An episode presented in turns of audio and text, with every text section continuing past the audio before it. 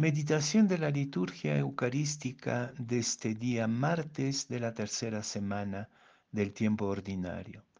La primera lectura es del segundo libro de Samuel, capítulo 6, versículos 12b a 15 y 17 a 19.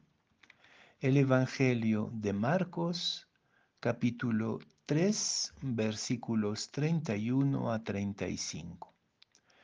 En aquel tiempo llegaron la madre y los hermanos de Jesús y desde fuera lo mandaron llamar. La gente que tenía sentada alrededor le dijo, Mira, tu madre y tus hermanos están fuera y te buscan. Les contestó, ¿quiénes son mi madre y mis hermanos? Y paseando la mirada por el corro, dijo, estos son mi madre y mis hermanos. El que cumple la voluntad de Dios, ese es mi hermano y mi hermana y mi madre. Los evangelistas tienen una presentación muy diferente de la personalidad de María y más ampliamente de la familia y del entorno familiar de Jesús. Para Lucas, por ejemplo, este entorno familiar es como la cuna de la espiritualidad de Jesús, esta cuna en la tradición de los pobres de Yahvé, del pequeño resto. San Juan transfigura la persona y el rostro de María para hacer de ella el signo de la iglesia. Y todo el entorno de Jesús también se transfigura al pie de la cruz, haciendo del discípulo amado el hijo adoptivo de María. Mateo presenta a José y María como la garantía de que Jesús está enraizado en la tradición davídica. Pero la visión de Marcos es totalmente diferente. Para Marcos, el discipulado supone una ruptura radical con todos los vínculos anteriores la comunidad, como se ve aquí, el corro, representa una nueva familia, nuevos vínculos mucho más amplios. Y en ese sentido se suele decir que el Evangelio de Marcos es anti-familia de Jesús o anti-María incluso. Podemos pasearnos entre estas diferentes visiones del entorno de Jesús para preguntarnos qué es lo que nos dice hoy estas lecturas.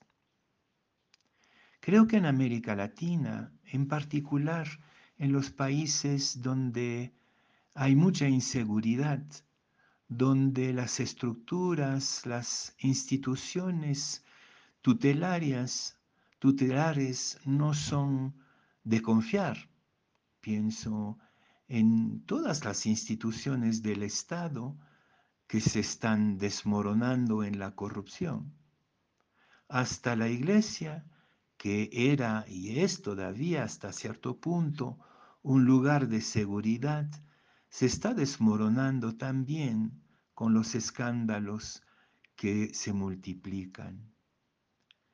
Ante esta inseguridad, en América Latina solemos apoyarnos en las solidaridades familiares o en los compadrazgos, el padrinazgo y el compadrazgo en un sentido amplio puede ser también un compadrazgo de alianzas económicas, de alianzas políticas, etc. Estas alianzas de sangre parecen mucho más seguras que cualquier institución tutelar del Estado.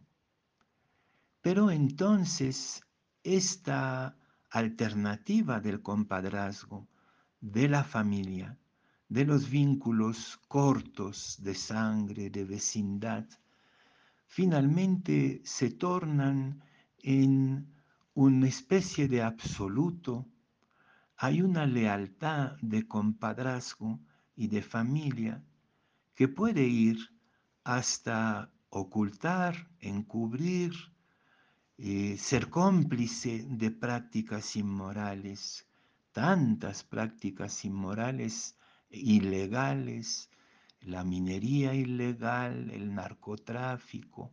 Poco a poco nuestro continente se está transformando dramáticamente en tierra de nadie, donde solo subsisten estos vínculos cortos y absolutos, sin discusión posible, y eso explica que estemos en una sociedad completamente destruida, como rotas en pedazos, y estos pedazos son estos, estas, estos vínculos, estas solidaridades cortas e incondicionales, muchas veces inmorales. Jesús toma su distancia, por supuesto que la familia de Jesús no era inmoral, pero sí quería aprovechar, por ejemplo, de la, de la fama de Jesús. Acuérdense de la madre de Santiago y Juan que le, le pasa un papelito para que tengan los buenos asientos, como se hace en toda nuestra sociedad latinoamericana. Acuérdense también de las discusiones de la primera comunidad sobre quién es el mejor, quién es el más grande. O sea, no es que Jesús sale de esos vínculos, sino que quiere transformarlos. Debe haber una ruptura de estas solidaridades cortas e incondicionales que pueden llevar a complicidades graves. Hay que ampliar el espacio de la tienda y sobre todo ampliarla con opciones morales nuevas. Y creo que la primera lectura del libro de Samuel es interesante ahí, como alrededor del arca de alianza, David va creando una nueva solidaridad, que es una solidaridad de un pueblo, del pueblo de Israel, bailando todos juntos alrededor del signo de su unidad.